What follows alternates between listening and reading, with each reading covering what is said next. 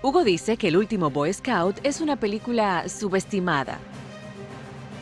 Rubén piensa que Van Damme debería tener un Oscar. Pues como nadie quiere hablar de cine con ellos, decidieron crear este podcast. Érase una vez en el cine.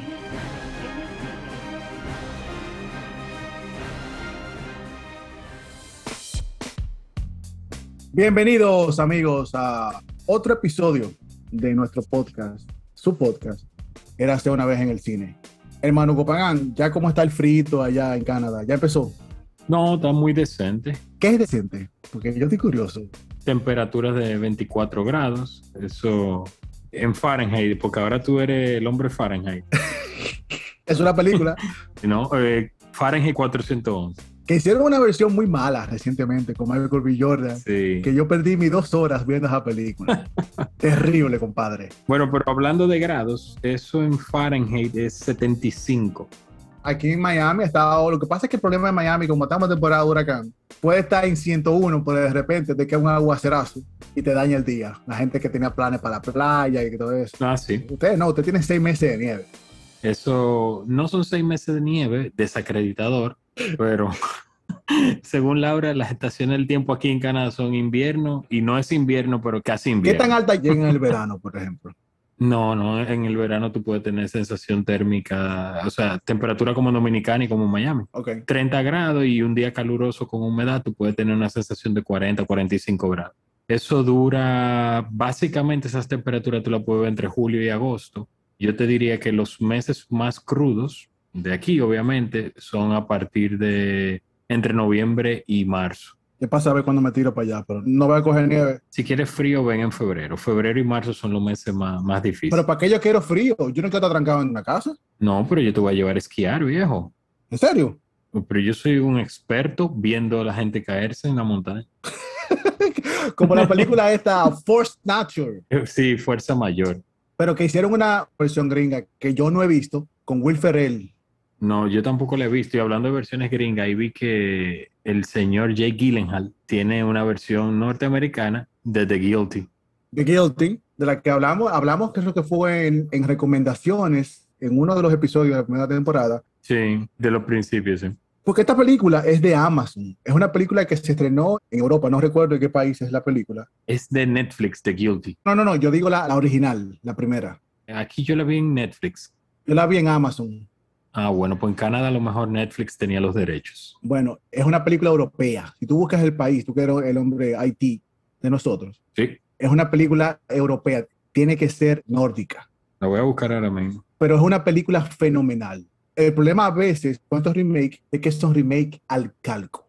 Cuando se hace una película así, que no es un director tipo David Fincher, esta la dirige Antoine Fuqua. Antoine Fuqua es un director básicamente que tiene carrera en cine de acción porque esta película, lo atractivo de la película es que es una película en una sola locación con un tipo sentado en un teléfono con otra persona, como lo vimos con Phone Boot, por ejemplo, con Corin Farrell y Kiefer Sutherland hace ya unos años. Correcto. La original es de Dinamarca, Rubén, del año 2018, dirigida por Gustav Müller. Müller. Ahí está. Si quieren tener algo de variedad, ahí hay una recomendación. Entre otras cosas que están pasando ahora mismo y que me imagino que seguirán pasando en unas próximas semanas, es que ya Marvel estrenó su nueva película, Shang-Chi, que me gusta, a ti te va a gustar, porque maneja mucho esto de las películas clásicas. Me da risa porque tiene un aire de clase B, de estas películas clásicas que veíamos en Raintel en el 7, donde este personaje está escapando de su pasado, después se enfrenta y recuerda con un flashback y agarra los poderes y se acuerda del movimiento. Ay, ay, ay. Pero está bien hecha. Yo pienso que es una película mal actuada, a excepción de Michelle Yellow y Tony Leon, que es imposible que actúen mal. Pero después de ahí la película funciona. Creo que es una película que es muy entretenida. Obviamente es para incondicionales y amantes del mundo Marvel. Okay. Y gracias a ti pude terminar la serie Invincible, la de Amazon. Hey, muy buena Invincible. Me gusta. Me quedé un poco vacío con el final, honestamente, con Omniman se desapareció por lo que pasa. No quiero decir mucho. Sí, pero es que recuerda que solamente el inicio. Ahora es que falta. Hay que ver qué fue lo que pasó. Sí. Porque este primer episodio, como termina, te deja como, acá. Y este, y este no es Superman. Sí. Tú sabes que empecé la serie Banshee que aunque se terminó, es una serie que se terminó hace unos 10 años. The Showtime. Ajá. Y el protagonista es el Homelander, el de The Boys. Mm. Yo pensé que el tipo era un newcomer, pero él es el protagonista de la serie Banshee. Esa serie me la recomendó tu amigo Sergio Morales hace mucho tiempo. Por él la estoy viendo, porque como él estuvo visitándome aquí en Miami hace unos días, nos sentamos a hablar y él me dijo, estábamos hablando de que el top 3 de nuestra serie favorita y de alguna forma llegamos a eso. Y él menciona Banshee. Mira, déjame ponerla. Sí. Y está interesante, está chulita la serie, como que vamos a darle un poquito más de tiempo, pero está chula la serie, está chula. Hablando de serie, para introducir el tema de hoy, Rubén, la noticia del fallecimiento de Michael Kenneth Williams, vamos a decir, una de las figuras icónicas de esas series de HBO, como Broadwalk Empire, The Wire, que quizás es la serie que más se adapta al tema de hoy porque vamos a estar hablando de películas sobre gangsters y mafia. Él también recientemente en Lovecraft County, también de HBO. Lovecraft County y también The Night Off de HBO. Yo no recuerdo su personaje en The Night Of. The Night Off, él es el del preso, vamos a decir el mentor en la cárcel, Ya, el ex boceador. ya recuerdo, ya recuerdo, sí. Gran actor, yo lo conocí en el aeropuerto de Los Ángeles. Me la acerqué para solamente felicitarlo, no pedí foto ni nada, porque yo había visto Boardwalk Empire y me encantó su personaje ahí. Y él dijo, oh, thank you, thank you, thank you, where you from? Hablamos como dos minutos y el tipo estaba corriendo, pero muy agradable el pana. No se sabe todavía, no, no han dicho públicamente la muerte. Están especulando eh, un tema de sobredosis porque encontraron algunas, Su cuerpo, sí, algunas drogas. No creo que haya una autopsia oficial, pero sí había drogas en la sala de la casa, en la cocina y en la habitación. Están especulando, pero obviamente ya eso habría que esperar si la familia autoriza una autopsia para determinar la causa de muerte. Pero Michael Kenneth Williams definitivamente un actor de mucho, mucho nivel y Broadwalk Empire y The Wire, que son dos series de HBO, son series perfectas para introducir el tema de hoy con películas sobre mafiosos. Algo interesante de este género del cine es que tiene los villanos, de alguna manera, son tan pintorescos que la gente se enamora de ellos hasta cierto punto, porque tú sabes cuando tienes un personaje heroico, el protagonista de la película, normalmente tiene colores muy limitados, tiene un sendero muy bien limitado, vamos a decir, muy bien delineado por donde él tiene que caminar, y las acciones del héroe se anticipan o la audiencia entiende de cómo el héroe va a reaccionar ante ciertas circunstancias. No así con los villanos o los antagonistas, que es normalmente lo que pintan estas películas sobre mafiosos y gángsters, léase el padrino y demás. Tú tienes figuras que tienen muchos matices, tienen tonos buenos, porque muchas veces como el padrino lo pinta una película familiar, cuando tú ves al mafioso compartiendo con la familia, compartiendo una cena familiar, con amigos, es un tipo común y corriente, el vecino de al lado. Pero entonces este tipo tiene esta vida tan oscura y esos negocios tan turbios. Entonces en esa mezcla de condiciones y, y de elementos que tienen estos personajes lo hace muy rico para la pantalla y también atractivo. Lo hace atractivo para las audiencias y por eso tenemos esos Scarface. Bueno, la de Paul Mooney no, porque quizás no tan conocida la del 33, pero sí la de el señor Al Pacino, Brian De Palma. Sí, de Brian De Palma que hizo de la figura de Scarface algo de culto. Los muchachos, los gangsters wannabe, usan las camisetas de Scarface como si fuera el Espíritu Santo. No, no solo eso, que tienen pósters. Como que tienen pósters. El póster famoso de, de Scarface, que es en blanco y negro. Sí. Todo el que ha vendido droga en su vida debe tener un póster de eso. por alguna razón. Pero como tú bien dices, nosotros como público nos sentimos atraídos por el villano en este tipo de películas. Incluso yo recuerdo que me encontraba tan raro viendo a Tom Hanks en Road to Perdition, que para mí es una película genial y poco valorada, Una joya. como un villano bueno. Porque Tom Hanks no puede hacer malo completo. Ujú. Él tiene que ser el malo. Él es un villano que de repente se convierte en bueno, pero aún siendo villano porque el tipo era un asesino. Exacto. Y yo no sé si podríamos decir que es un subgénero esto de mafia, porque por el tema que trata. Incluso la mayoría de gente que tú le hablas del tema de películas de este tipo se van al padrino. Incluso para muchísima gente creen que, que decir que el padrino es su película clásica favorita, están diciendo algo. Cuando antes de eso había muchísimas películas que trataban el tema. Como tú dices, la de Paul Mooney, eh, Scarface, de 1932, creo que. Sí. podemos corregir el año, pero es 32 o 33, sin lugar a dudas. Es la primera versión de la historia, pero en aquella versión, basándose en el código Hayes, el villano no podía ganar. Entonces, el final del querido por Mooney en esa película, aunque no es el mismo tema que trata Brian De Palma en la película del 81, usa la misma idea de la película, que es este inmigrante que llega. Exactamente. La original se circunscribe a los círculos mafiosos norteamericanos, sobre todo del área de Chicago, mientras que la de el señor Brian De Palma se aprovecha del tema de la migración cubana en Miami y hace un, vamos a decir, el sueño americano de este emigrante que va ganándose sus rangos a punta de pistola, por decirlo de alguna manera. Pero como tú bien dices, si tú miras atrás, y sí, yo diría que tú puedes clasificar, porque en, ese afán de nosotros clasificar, tú podrías sacar una parte para el cine mafioso dentro del género del cine criminal y policíaco. Tú puedes decir, bueno, las películas sobre gángsters y sobre mafiosos, y ahí entonces vamos a poner al padrino, vamos a poner a Scarface.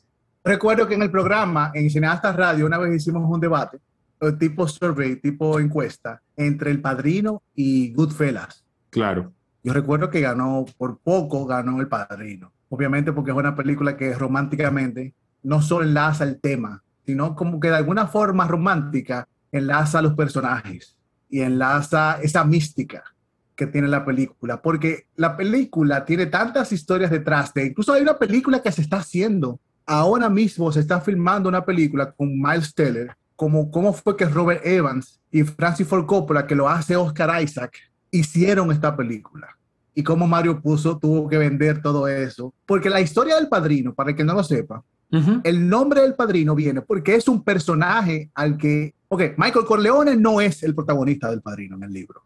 Es el cantante. Se me olvida el nombre ahora. Porque él es el representante y hay un padrino que lo cuida y todo lo que hace el padrino es alrededor de la carrera de este personaje. Ya lo que pasa en El Padrino 2 y 3 no están en los libros, sino viene con el éxito que tuvo aquella película, que salió primero la película y luego sale el libro. Y es tan gracioso porque Mario puso, tuvo que comprar un libro escrito por otra persona para adaptar su historia. Creo que te lo mandé a ti. Sí. El dato, que él tuvo que comprar un libro de alguien que había visto la película y se inspiró en hacer un libro de guion basándose en el guion del padrino y así fue que Mario puso, pudo terminar el guion para la segunda película. Algo así fue la versión. Pero yo sé que tú tienes un listado de películas que hemos elegido para comentarlas. Sí, y como tú bien dices, tú das un resumen muy interesante porque tal vez con El Padrino y lo que hizo Scorsese, no solo con Goodfellas, porque Scorsese, vamos a decir... Ha hecho carrera con, con eso.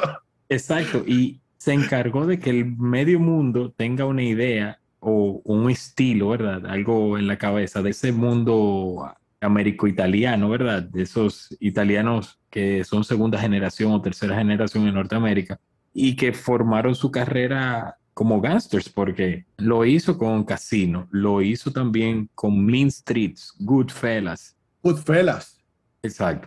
Empezó con Mean Street. Después usó un poquito Who's Knocking on Your Door. En Raging Bull, el personaje de Joe Pesci también es otro mafioso él utiliza, lo que pasa es que Scorsese dice que él solamente puede contar historias que él ha vivido. Y él creció en un barrio italoamericano muy católico, por eso es que sus películas siempre vemos a este personaje católico atormentado, porque no sabe decidir, decidir en si hacer el bien o seguir la fe católica. Y es algo irónico porque la mayoría de sus mafiosos o sus gángster son muy, muy católicos y él se ha dedicado a contar sus historias a través de su óptica porque eso fue lo que vio. Y eso es lo que le aconseja a todo el mundo. Cuenta tus historias, cuenta lo que tú viviste y así nunca vas a fallar en contar y que el público te crea. Scorsese es el maestro de usar la voz en off y básicamente es él contando sus historias. Y antes de contarlo en su épica El Irlandés o The Irishman, Recuerda que también se fue al Nueva York de los orígenes con pandillas de Nueva York. Con Gangs of New York. De cómo se hizo esa ciudad en medio de la lucha entre dos pandillas rivales. Pero acuérdate también que Sergio Leone también lo hizo con Eras una vez en América. Eras una vez en América, que también es una de las películas que quizás no tiene la fuerza o vamos a decir el reconocimiento no está en el top of mind como El Padrino, pero es una de las grandes películas sobre esa lucha de poderes de las mafias en Norteamérica y específicamente en la ciudad de Nueva York. que es, vamos a decir, el backdrop de preferencia de Scorsese y de muchas de las películas de mafiosos, por una razón, porque ahí fue, vamos a decir, donde todo comenzó a ebullir y luego pasó al medio oeste y después totalmente a la costa oeste norteamericana. Pero sí, de Nueva York es el epicentro de todo. Usualmente las películas de gánster están ambientadas o en Nueva York o en Chicago. Sí. Obviamente Robert De Niro ha hecho también carrera haciendo de mafioso. Sí. Porque para mí una de mis películas favoritas, que creo que es una obra de arte, una obra maestra, es Hit del director Michael Mann. Y ahí también hace de mafioso. Pero en esta película también está Al Pacino. Sí. Pero aquí con un papel muy diferente al que conocemos con su personaje de Michael Corleone. Vamos a la lista. Con la lista, una visión atípica de la mafia, Miller's Crossing de 1990, de los hermanos Cohen. Y es su segunda película. Porque como ellos, ellos debutan con, con, con, Simple Blood. Blood Simple. Que también es una película de algo mafioso. Porque entiendan que el término mafioso, yo lo descubrí hace poco, honestamente. Mafia, mafioso es, es como un término que se utiliza en Italia para intercambiar cosas. Eso lo descubrí, aunque tú no lo creas, con la serie 000. Uh -huh. que, Sí. que lo que habla un poquito de eso. Entonces, con esta película que tú mencionas, los Cohen también ha tenido un par de historias que tienen que ver con el término, con el tema de la mafia. Pero Miller's Crossing es una película que mezcla lo que es situaciones algunas veces cómicas, porque el personaje de Brian, Co- Brian Cox no, Gabriel Vine y John Turturro. pero hay otro personaje que saca la ametralladora. Ah, sí. Lo voy a buscar ahora. ¿Cómo que se llama el actor este? Ujú. Que él es de Big Fish. Se me olvida el nombre de él. Albert Finney. Albert Finney. Los Cohen tienen este humor negro que tienen a meter a su personaje en un problemón. Y este personaje, que es un tipo simple, se ve envuelto en una situación que no quería estar envuelto. Y en Miller's Crossing es como el nombre lo dice. Una encrucijada. Exactamente. Pero genial esa visión de los Cohen. En español se llama Muerte entre las flores. Muerte entre las flores, tío. Así mismo. Pero es que es muy, ese título en español es un spoiler. Sí, porque hay una secuencia que es hermosa, Sí. que pasa algo. Ay, no quiero decirla, pero es un spoiler como tú dices. esa secuencia, y antes de que pase esa secuencia, hay algo que el personaje de Gabriel Byrne dice que lo que él más ridículo se encuentra es un hombre corriendo detrás de su sombrero, como cuando la brisa se lo vuela. Y entonces en esa escena hay una referencia a eso. Pero continuando con la lista y buscando películas así un poquito atípicas, ¿recuerdas la muy comentada Gomorra de Matteo Garrone del 2008, italiana? Claro, que a raíz de ahí se hizo una serie de televisión basada en esta misma historia, porque la película termina en algo. Son estos dos muchachos que quieren meterse en el mundo de la mafia italiana de la calle. Recuérdense que los mafiosos que conocemos, previo posiblemente a esta película, son tipos que son bien vestidos, que hablan correctamente, que tienen una vida, una pantalla y que tienen otra vida. Aquí no. En Gomorra son mafiosos, son de la calle, hablan mal, es como un profeta, la película francesa, son sucios. Y son dos muchachos, toda la historia se cuenta a través de dos adolescentes que quieren meterse a la mafia. Y esta película deriva una serie de televisión que es dirigida, perdón, por el mismo que hizo 000 y que dirigió la segunda versión que se llama Mateo Solima, algo Solima, que él dirigió 000, la creó y hizo la segunda del Stefano Solima. Estefano Solima. Y él ha tenido como la antorcha de lo que ha sido Mateo Garrone, porque Mateo Garrone se ha dedicado a hacer películas de Pinocho. Él hizo una película de Pinocho y tal vez su película más relacionada al tema fue su última película, que es Dogman, no sé si la viste, que es de este tipo, que es un veterinario y pasa una cosa, no quiero decir qué fue, pero es una película fenomenal donde el actor y el director ganaron en Cannes. Yo recuerdo que yo estaba allá y la vi en Cannes La recuerdo. y vi al tipo, un tipo como de 5'2, que se pelea con un tipo como de 6'10, una cosa así. Pero Gomorra es un peliculón y es una pena que de este lado no se conozca mucho. Y eso lo que tú dices creo que es la parte más importante de Gomorra y es que desmitifica la figura de los gángsters porque el cine hasta un punto los engrandeció. El padrino es, un dios. No solo un dios, sino es como una especie de entidad sabia. Sí, Porque todas las frases que utiliza el padrino, esa de que le voy a hacer una oferta que nunca podrá rechazar, claro. y le mata el caballito. Entonces, todas esas cosas ha creado un aura adentro del padrino. Y un estilo de hacer negocios, porque esa es la otra cosa, porque tienes estos mafiosos contrarios a los de Gomorra, que son, como tú dices, tipo de la calle, que están en el día a día buscándose los pesos, contrario a esto que sueñan con legitimizarse, porque eso es otra versión del gángster, que también hay algo que lo hace, vamos a decir, más potable, porque tú dices, bueno, él está tratando de hacer negocios legales y dejar ese pasado sucio atrás. Y mentira, como dicen los tigres, mentira al diablo. Mentira el diablo. Eastern Promises, Rubén, para dejar a los italianos tranquilos y, y meternos con los rusos. Ah, o los rusos. los rusos que también tienen su mafia. Pero bueno, acá, Y se han hecho muchas películas en los 80 y principios de los 90. Eso eran los villanos en todas las películas de acción. Sí, exactamente. Eastern Promises me llama mucho la atención. No sé si recuerdas la entrevista que dio Vigo Mortensen de cuando él estaba metido en el personaje, los tatuajes que se hizo para la película. Él, en uno de los recesos del rodaje, él va a un restaurante a comer y en el restaurante había unas personas, unos comensales normales. Y cuando él entra, que le ven los tatuajes en las manos, los tipos salieron disparados del restaurante. Entonces dice, él después, enterándose más, comprendió que esos tatuajes tú solo los ganas en ciertos niveles, o sea, como son rangos que te van otorgando. Y obviamente esos tipos que estaban en el restaurante entendieron o eh, quizá en algún momento fueron parte de esa mafia y no querían nada que ver con él en ese momento y salieron disparados. Pero Viggo Mortensen tiene otra película que también tiene que ver con él mismo, que a mí me encanta, que es A History of Violence.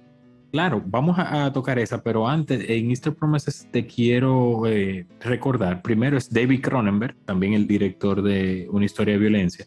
Me gusta mucho Eastern Promises porque se cuenta desde el punto de vista del hitman, o sea, del tipo del asesino. Sí vemos al tope, vamos a decir, a la cabeza de la mafia, pero la historia se cuenta desde este mercenario, ¿verdad? Matón, Desde el matón, exacto, básicamente porque el tipo recibe hasta pecosones del hijo del jefe. exacto. Y hay un giro, que no queremos decirlo para que el público vaya a verla. Ujú. No que vaya a verla, pero que consiga la película si no la ha visto. Porque en español, ¿cómo que se llama? Tiene un nombre muy cómico. Sí, Pero Viggo Mortensen fue en una época donde él estaba escapando del personaje de Lord of the Rings y comenzó a agarrar este tipo de papeles. Y yo recuerdo, creo que fue hasta su primera nominación al Oscar. Y el tipo tiene varias secuencias sumamente interesantes. Porque el cine de David Cronenberg es un cine como que tú nunca sabes en qué momento va a pasar algo.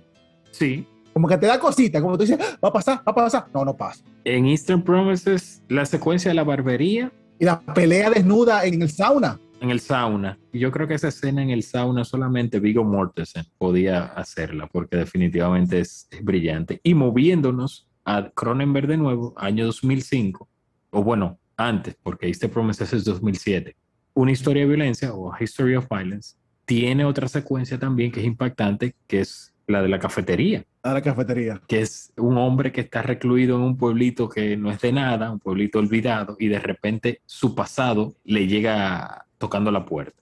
Unos tipos que, Tiene un par de escenas con María Velo sí, muy chula, muy fuerte. muy chula. y ese Oscar que se ganó John Hurt por 10 minutos. No, él no lo ganó, él estuvo nominado. Ah, nominado, ok. No fue John Hurt, fue William Hurt. William Hurt. John Hurt, el papá, Sí, el de Elephant Man. exacto. Pero William, que estuvo nominado por cinco minutos, pero que el tipo da miedo, brother. Es como este personaje, como Ralph Fiennes en In Bruges. Eh, esa es otra. Ah, bueno, vamos a llegar ahí entonces. No, pero esa es otra. No podemos hablar de gángster sin mencionar a Al Capone. Ah, Yo creo que una de las mejores películas, sin duda, es Los Intocables, de Brian De Palma, del 87. también de Palma, que hizo Scarface. Exacto. Por la milla, esta película es mucho mejor que Scarface, porque Scarface yo creo que ha tenido su lugar en la historia porque se ha convertido en una película de culto, no tanto así por su valor como cine, porque sabemos que es una película que tiene ciertas carencias, pero es una película buena. A mí me gusta Scarface, pero entiendo que su valor se ha, ha ganado más valor por cómo permeó en la cultura popular.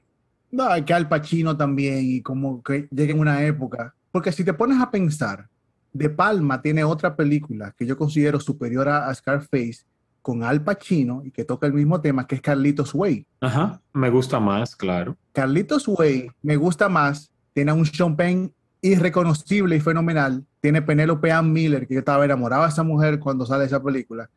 Y la gente no habla mucho de Carlitos Way, y yo me acuerdo que está John Leguizamo, Benny Blanco, Benny Blanco from the Bronx. Remember Me, Benny Blanco from the Bronx. Remember me? Sí, exactamente.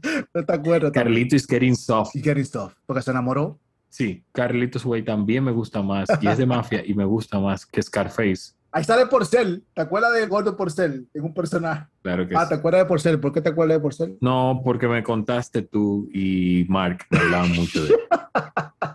Los Intocables, que cuenta la historia de Capone, o un Robert De Niro haciendo de Capone, Tal vez mejor Capone en la historia, hasta ahora.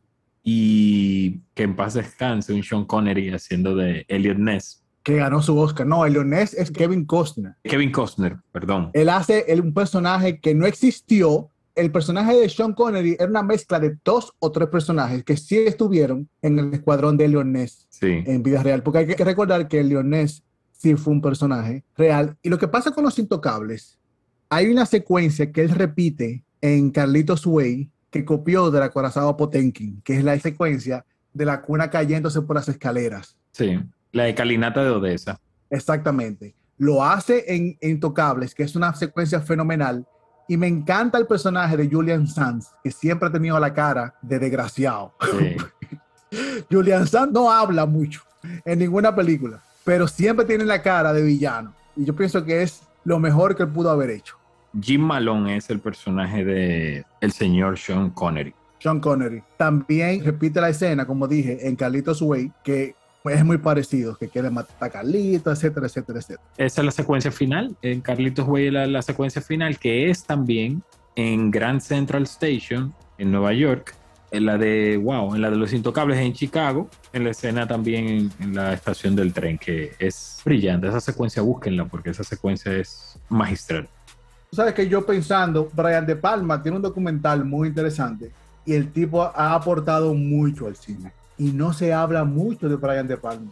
Como que yo siento como que se ha quedado un poquito rezagado en comparación con sus compañeros de college, porque Brian De Palma es parte del grupito de George Lucas, Steven Spielberg y Martin Scorsese. Y él, estos eran los cinco amigos que hacían películas y todos se colaboraban entre todos en sus películas en la década del 70 y que esos cinco de alguna forma fueron los que mantuvieron el cine norteamericano a flote y crearon el sistema de blockbuster.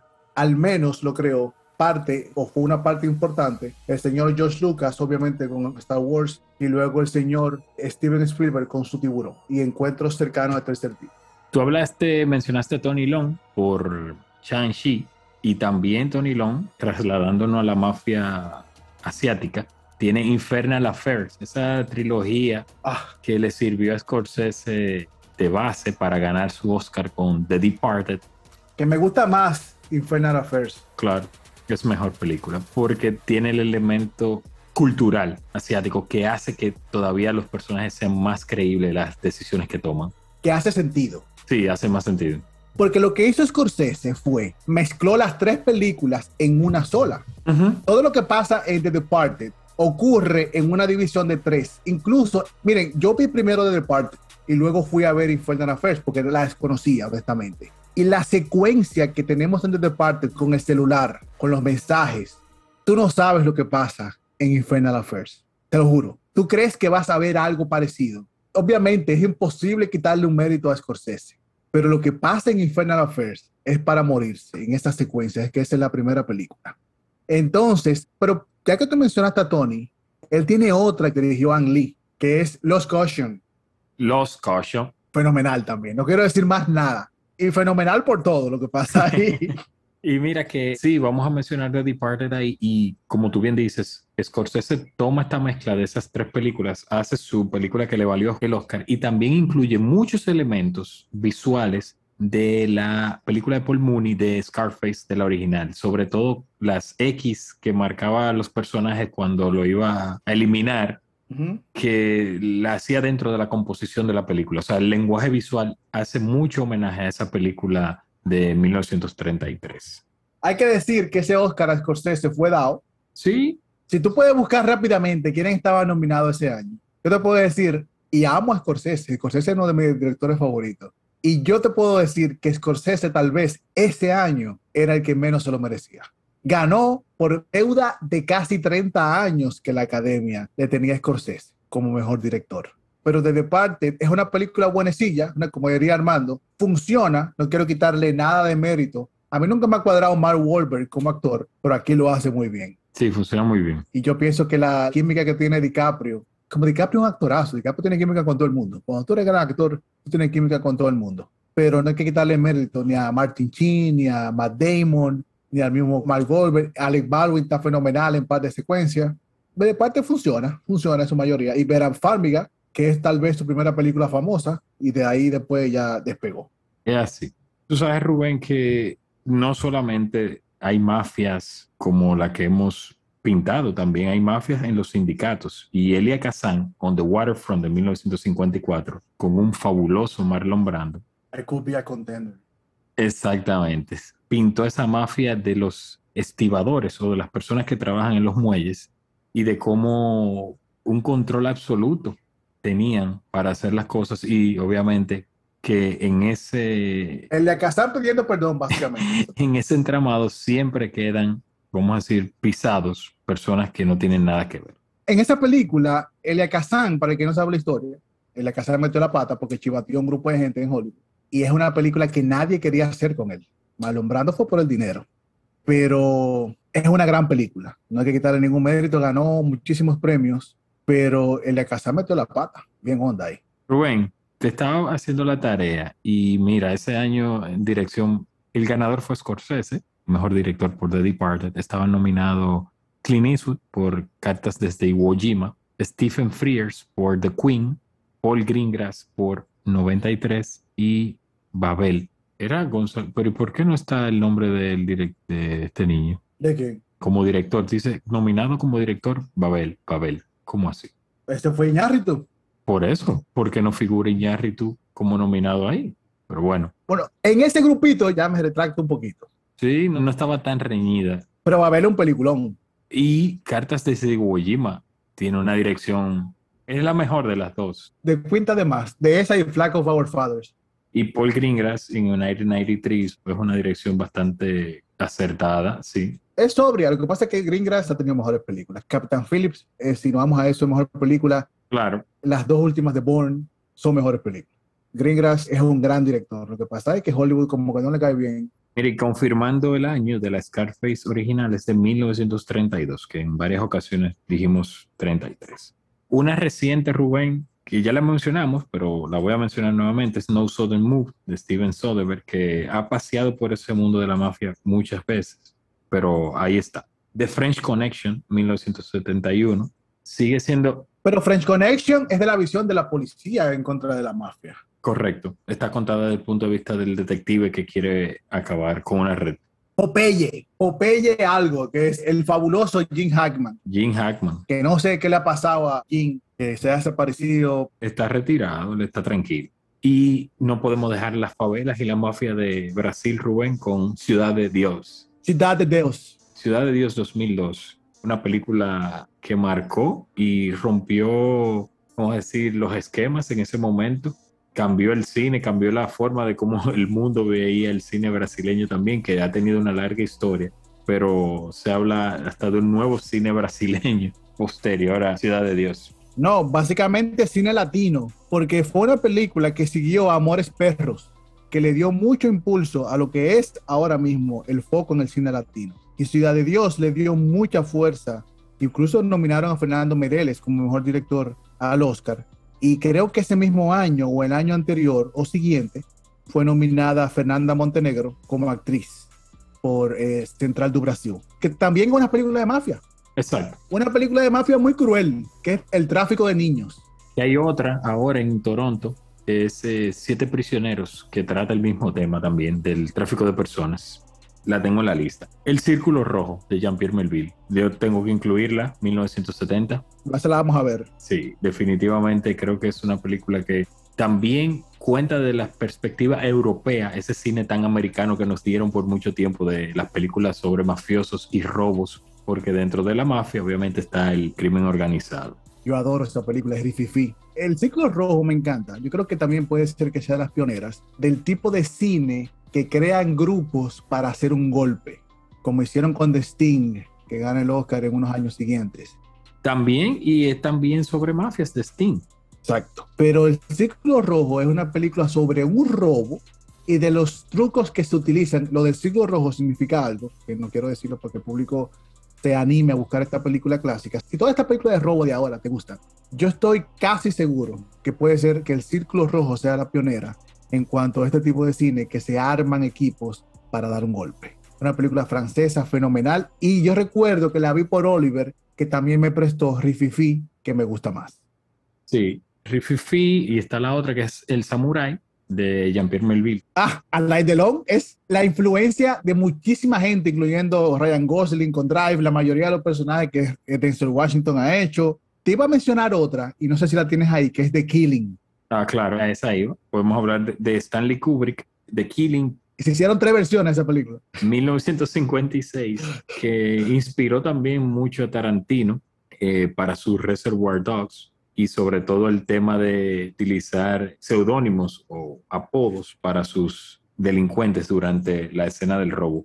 Kubrick, ¿qué podemos decir de Kubrick que no sea la perfección hecha gente? Kubrick era un muy meticuloso en lo que hacía, un hombre súper dedicado y que no iba a dejar que una película saliera ni un milímetro menos de lo que él había pensado en su cabeza.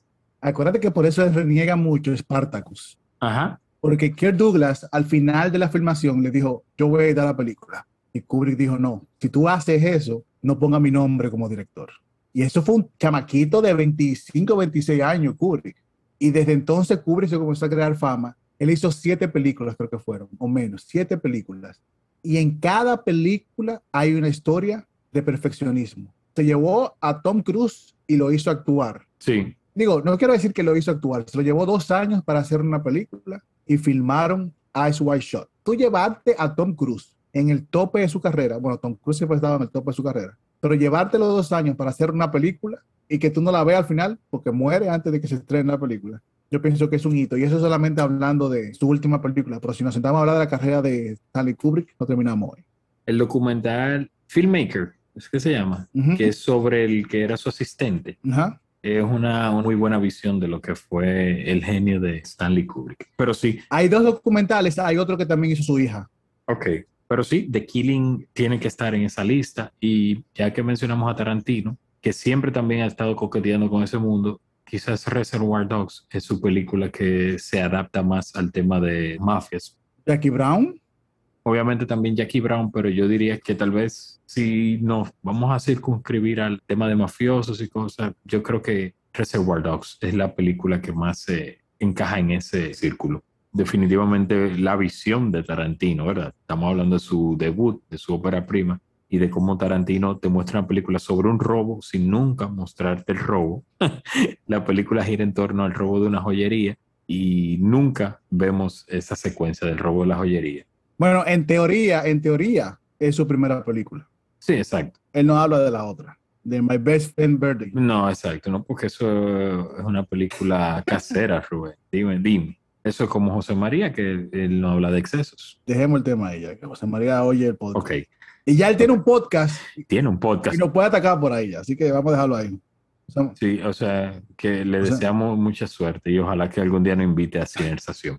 Rubén, yo creo que hemos dado una lista bastante amplia de títulos. Obviamente, señores, se quedaron muchísimas películas. Y resume así eh, American Gangster con Denzel Washington reciente. Claro que sí. Hotloom con Lauren Fishburne, series de televisión, se quedaron muchísimas cosas. No es que solamente estas son las mejores ni nada de eso, sino es que sería un tema de casi dos horas comentar todas las películas acerca de este tema de mafia. Obviamente, aceptamos recomendaciones como siempre nos han hecho. Estamos abiertos a un próximo episodio hacer y mencionarlos y decir cuáles son sus favoritas. Jonathan Glazer tiene una bastante atípica que es Sexy Beast ¿Recuerdas? Sexy Beast con Ray Winston y Ben Kingsley. Con Ben Kingsley. Tú mencionaste In Bruges, que es sobre dos. Hitman también. Que hicieron un golpe. Y que, tienen, remordimiento. Hay uno que tiene remordimiento, que es Colin Cargo de conciencia. Pero al otro lo quiere matar. Por, ay, muchacho, qué lío. Y con Ralph Fine cuando aparece. Y Snatch. Brother, Snatch, Guy Ritchie ha hecho carrera en eso. Snatch también. Daniel Craig, antes de ser James Bond, esto tiene Layer Cake, dirigida por Matthew Bond. Layer Cake. Que es un peliculón también. El cine británico de ese estilo, que Guy Ritchie obviamente se inspiró mucho en Tarantino, cuenta un, tipo diferente de mafia.